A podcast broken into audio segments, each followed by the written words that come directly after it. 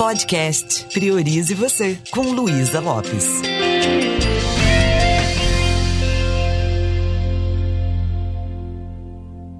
Olá, que bom que você está aqui comigo. Nós sabemos que nós somos seres muito especiais. Cada ser humano é único. Quando você olha para o seu passado e você vê que você, assim como eu, carregou ou carrega algumas feridas emocionais, qual é a metodologia que você gostaria que tivesse aplicado em você quando você era criança?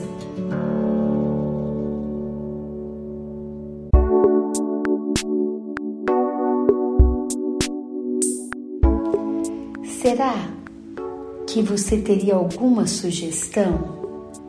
Ah, se meu pai tivesse agido assim, ou se minha mãe não fosse daquele jeito, ou se meus professores. Na maioria das vezes nós temos dores, queixas, questões que às vezes nos incomodam, mas às vezes a gente não percebe que nós estamos repetindo padrões na nossa forma também de lidar com o outro. Se você tem filho ou filha, qual é a metodologia que você acha a mais adequada para que seu filho tenha menos marcas emocionais? Às vezes a gente sabe o que não nos agrada, mas nem sempre a gente sabe qual é a receita, né? Para conduzir essa criança para uma vida adulta mais saudável, com mais saúde mental e emocional. Eu assisti um filme ontem com meu querido companheiro, com Mormeu, que eu gosto de falar, na Netflix, e esse filme me fez refletir muito. Chorei horrores. E fiquei refletindo sobre a educação das crianças hoje. E, claro, refletindo também sobre a forma que eu fui educada. Eu não sei se você já assistiu Como Estrelas na Terra. Na realidade, é um filme que eu acho que ele é um documentário da Netflix ele mostra a vida de uma criança de oito anos de idade, o Ishan, que passa por experiências muito duras na infância. É uma criança que tem déficit de atenção, que não consegue se concentrar nos estudos, que não consegue escrever seu nome e repete o ano, e os pais ficam naquela luta educando aquele menino numa escola muito rígida, o pai também é muito rígido, inúmeras reclamações e chega o momento que o pai e a mãe chega à conclusão que o menino é irresponsável. A escola coloca também esse rótulo e o menino começa a ser visto como um menino folgado, irresponsável, é, burro, é, sem compromisso e essas marcas vão ficando tão fortes nessa criança que ele passa por bullying, por muitas situações e quando ele começa a ler, as letras parece que ficam dançando, ele não consegue ler, ele não consegue se alfabetizar. E a dor desse menino vai aumentando cada vez mais e a angústia da mãe, aquela mãe que tem aquele estilo, né, da mãe que cuida dos filhos, que fica em casa, aquele pai que sai para trabalhar, que quer preparar os filhos só para o futuro. A vida é uma guerra, a crença que ele tem é que precisa é, preparar o filho dentro dessa educação onde a criança não pode ser criança. Enfim, colocam o Ishan em um, uma escola onde ele é um internato, né? E aí tem toda a história desse menino nesse internato, o sofrimento dele, ele vê isso como castigo. E esse menino sofre muito lá. até ficar depressivo e mesmo aquilo que ele amava fazer, que era desenhar, ele não consegue desenhar. Esse menino fica numa solidão muito grande, até que e, e toda a rigidez daquela, daquele internato vai aumentando a ferida dele, né, de insegurança, de medo, uma autoestima baixíssima. E acontece que chega um professor substituto. E esse professor substituto, professor de artes, ele chega vestido de palhaço, ele chega brincando, ele tem um olhar amoroso. A classe inteira celebra aquele momento com aquele professor que toca flauta, que brinca, mas o Ishan ele está totalmente bloqueado, não tem espaço para ele nem conectar com o professor. O professor chega, cumprimenta, ele não responde. Só que o olhar desse professor é um olhar muito cuidadoso, muito amoroso. O professor não, não reclama do menino, o professor usa PNL, né? O professor vê aquela situação e entende, não é sobre mim, é uma situação dele. Ele não deve estar bem. E o professor começa a investigar e, e, e fica muito conectado com muita amorosidade com aquela criança. Enfim, eu vou, tô contando o filme todo, depois quando você assistir não vai ter nem graça. Mas o que eu quero mostrar é como que os rótulos podem machucar uma criança e podem bloquear essa criança para a vida toda. E como que ter um olhar amoroso, desprovido de julgamento, como ter essa conexão que se preocupa de verdade com o que está acontecendo com aquela criança, o quanto é importante a gente investigar com mais carinho e perceber que existem né, vários tipos de inteligência e a inteligência é, desse garoto era uma inteligência mais artística também. Enfim, o filme é lindo. Até que esse professor se torna o, o grande mestre desse menino. Ele vai até na casa dos pais, não para condenar, mas para investigar mais, para conhecer o, quem era aquele garoto.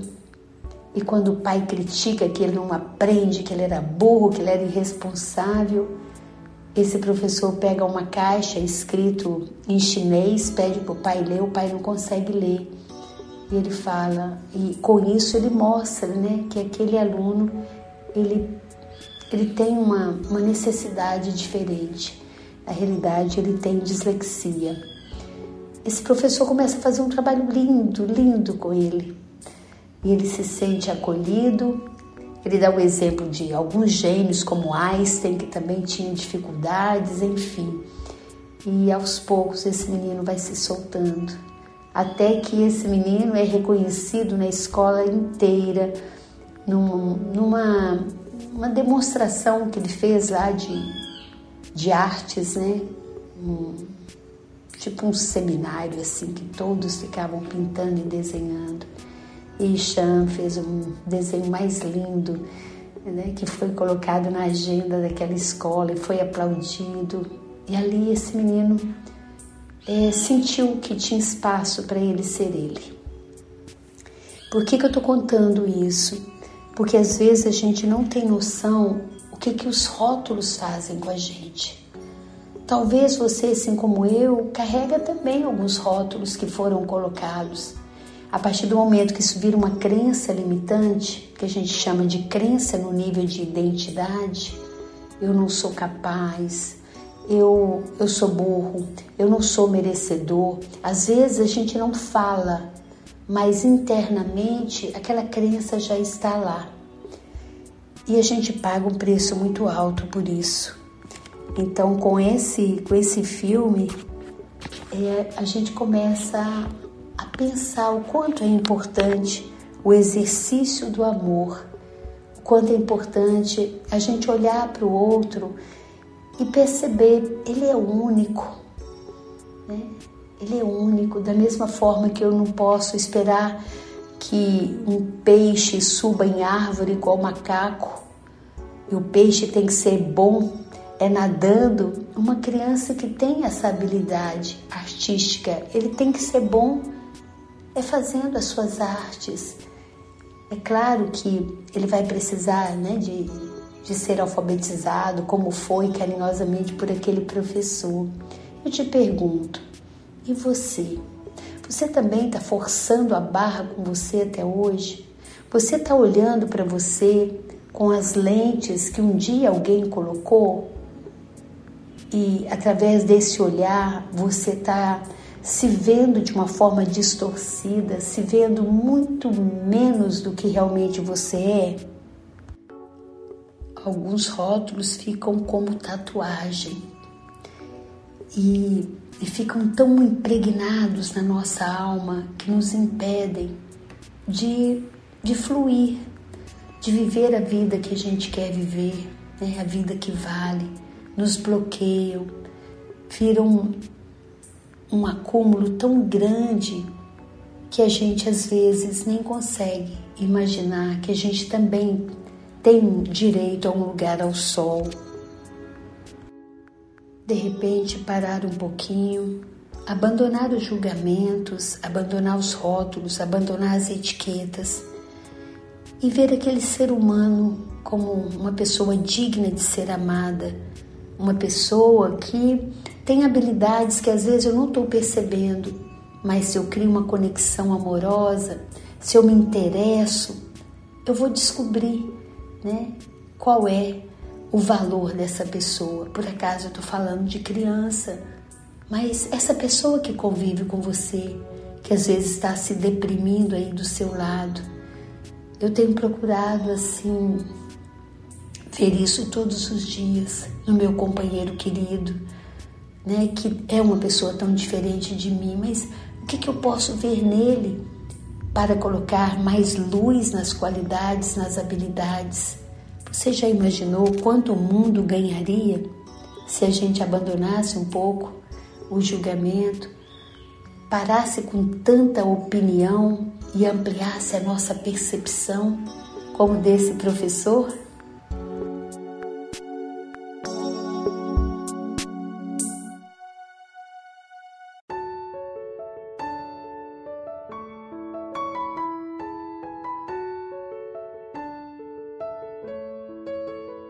Então tá aí, tá aí uma dica do filme, tá aí também um, uma sugestão nesse período do ano que a gente possa limpar tudo isso que está impedindo a gente de olhar o outro como ser humano lindo, único que ele é. Que as nossas palavras, que o nosso comportamento, que a gente não seja um espinho na vida do outro, mas que a gente possa esticar o músculo do coração e acolher aquele ser humano que está ali. Que tal a gente refinar o nosso olhar, com, começando com a gente mesma, começando com você? Olhe para você com o olhar de quem merece respeito, com o olhar de quem te ama, porque esse é o primeiro passo para você de verdade exercitar o amor com você, com tudo e com todos. É isso. Eu desejo do fundo do meu coração que você possa viver uma vida cada vez com mais significado, com mais sentido, que você possa despertar cada vez mais esse seu potencial para ser a pessoa que você veio para ser. Um beijo bem carinhoso e priorize você.